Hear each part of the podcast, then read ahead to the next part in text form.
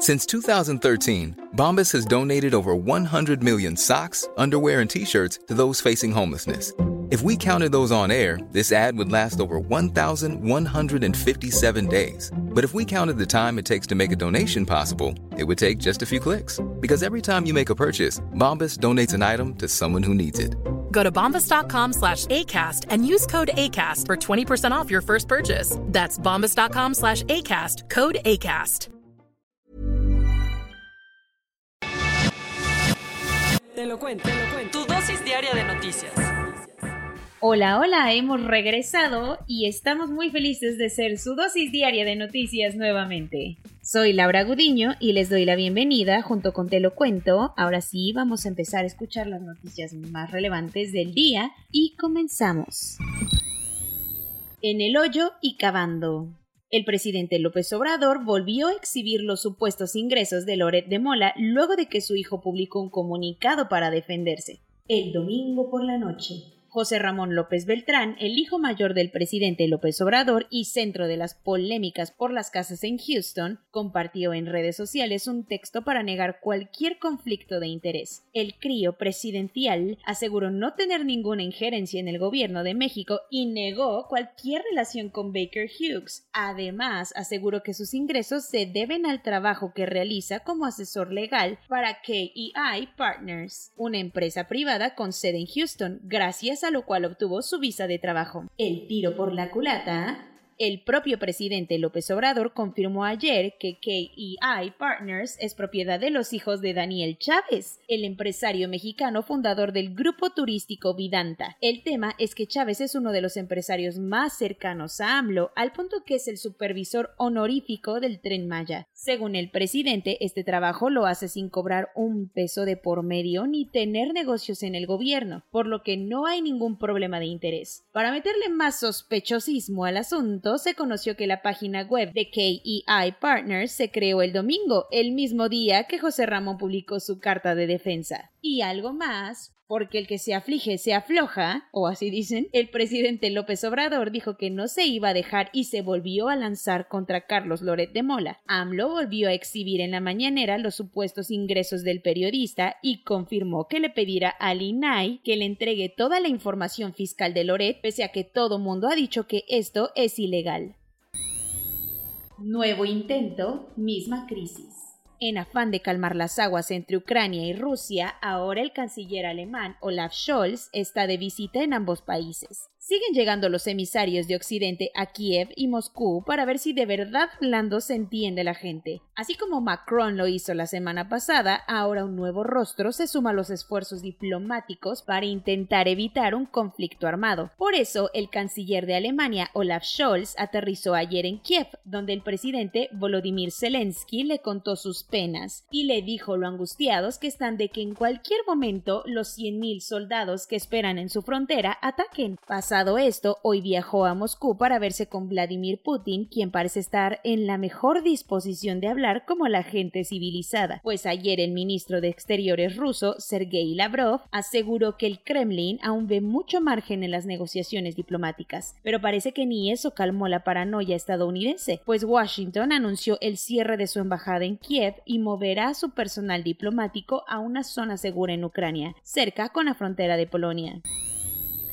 Ajedrez en los tribunales. La Fiscalía General de la República determinó que los sobornos de Odebrecht fueron solamente para Lozoya, mientras que Anaya faltó a su audiencia abriéndole la puerta a un posible arresto. La semana inició movidita para la Fiscalía General de la República, dadas las batallas legales que tiene contra Emilio Lozoya y Ricardo Anaya. Como recordarás, el exdirector de Pemex acusó al ex candidato presidencial de recibir parte de los sobornos que Odebrecht dio para influenciar la reforma energética de Peña Nieto. Ahora, en una movida definitiva tras cinco años, la Fiscalía General de la República concluyó que Lozoya fue el único que recibió y se benefició de estos sobornos millonarios. Lo mostraron con 59 pruebas y ahora piden un castigo de más de 40 años en prisión. Paralelamente, a Anaya ayer le tocaba presentarse a declarar, cosa que no hizo, poniendo a su abogado Eduardo Aguilar a parir chayotes, ya que ni él sabía por qué su defendido no había llegado. Por esto, el juez declaró injustificada su ausencia y vio la orden de traerlo, lo que se sugiere una orden de aprehensión que, según Animal Político, saldrá en unos días. Después, Anaya apareció en redes sociales y dijo que Lozoya es un mentiroso y que no se va a dejar. Cuentos cortos.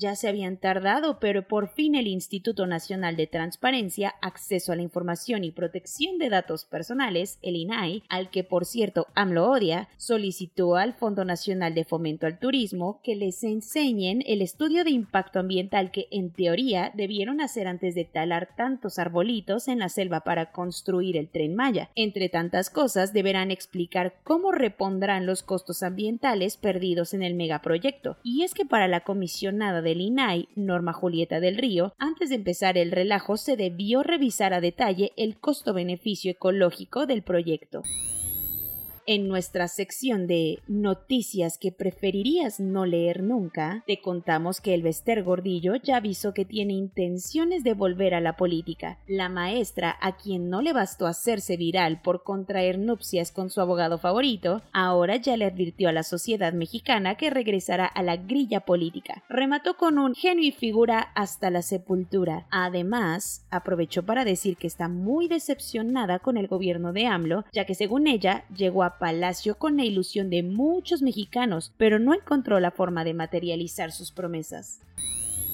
como pasa en países africanos que vivieron conflictos armados, ahora el narco pone minas antipersonales en los suelos de Michoacán. Y es que en el polémico municipio de Aguililla, un campesino de nombre Cristóbal murió después de pisar uno de estos artefactos mientras hacía su trabajo. Con él venía su hijo, quien afortunadamente sobrevivió a la explosión, pero tuvo que ser llevado de urgencia a un hospital del municipio de Apatzingán, donde hasta el momento se sabe que está grave. Imagina el peligro que esto representa que hasta le tuvieron que hablar al escuadrón antibombas de la Sedena para que revisaran la zona.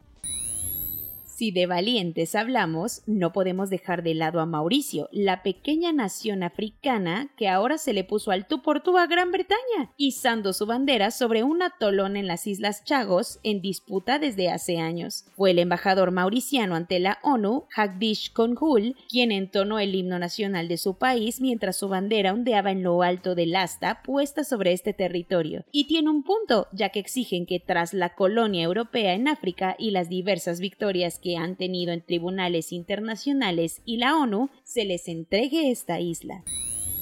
Tres meses de caos en Ottawa, causado por las protestas de los camioneros antivacunas, bastaron para colmar la paciencia de Justin Trudeau. Y es que el primer ministro canadiense se cansó de ver cómo bloqueaban cruces fronterizos y paralizaban la capital del país, por lo que invocó poderes de emergencia, una medida que no se utilizaba en Canadá desde 1970. Básicamente esto significa que las autoridades federales ahora tienen el visto bueno para anular los poderes tradicionales y actuar con mano dura para frenar a los manifestantes. Así, aunque ya había detenciones y enfrentamientos en las zonas conflictivas, la policía ahora tiene más margen de acción. Ni muy muy ni tan tan fue el castigo que el Tribunal Arbitral del Deporte determinó para la joven patinadora rusa, Camila Valieva, que como recordarás ha sido el foco de la polémica olímpica de los Juegos de Invierno tras dar positiva por dopaje. Al final resolvieron que la talentosa atleta sí puede competir hoy en la justa individual, sin embargo no tendrá derecho a una medalla. Tras valorar lo mucho que esta situación la está afectando, consideraron que sacarla de la competencia podría causar causarle un daño irreparable. Eso sí, no se habló si Rusia perderá la medalla de oro en la competición por equipos, donde ella participó. Corona News en México, el número de casos registrados en 24 horas ha bajado bastante, ahora es de 8.854. El número de contagios desde que inició la pandemia es de 5.292.706. El número de personas que lamentablemente han muerto según datos oficiales es de 312.819. El número total de vacunas puestas es de 172.480.864. El número de personas vacunadas con esquema completo es de 77.924.179. Esto representa el 87.08% de la población mayor a los 18 años. Estados Unidos investiga más de 30 cruceros que paran en las playas de México por contagios de COVID. Después de 15 días de distanciamiento, Aguascalientes regresó a las clases presenciales. Según el gobernador, los casos positivos por coronavirus están bajando en Coahuila. Los líderes de algunas provincias canadienses se pusieron en contra del primer ministro Justin Trudeau de invocar poderes de emergencia. Tras dos años de aguantar sin casos de coronavirus, Islas Cook confirma el primero. Camila, la esposa del príncipe Carlos, dio positivo a COVID-19. Un estudio demostró que hubo más dinámicas como sexting o de enviar nudes en el confinamiento por la pandemia. Empiezan a bajar las ventas de mascarillas en el mundo mientras las restricciones se van quitando. Alemania planea quitar gran parte de sus restricciones anti-COVID a partir del 20 de marzo. En Washington, D.C. eliminarán el mandato de la mascarilla obligatoria para finales de febrero. Soy Laura Gudiño y esa fue su dosis diaria de noticias de este martes 15 de febrero. Me da mucho gusto estar de vuelta y nos vemos mañana aquí en su podcast favorito, Te lo cuento.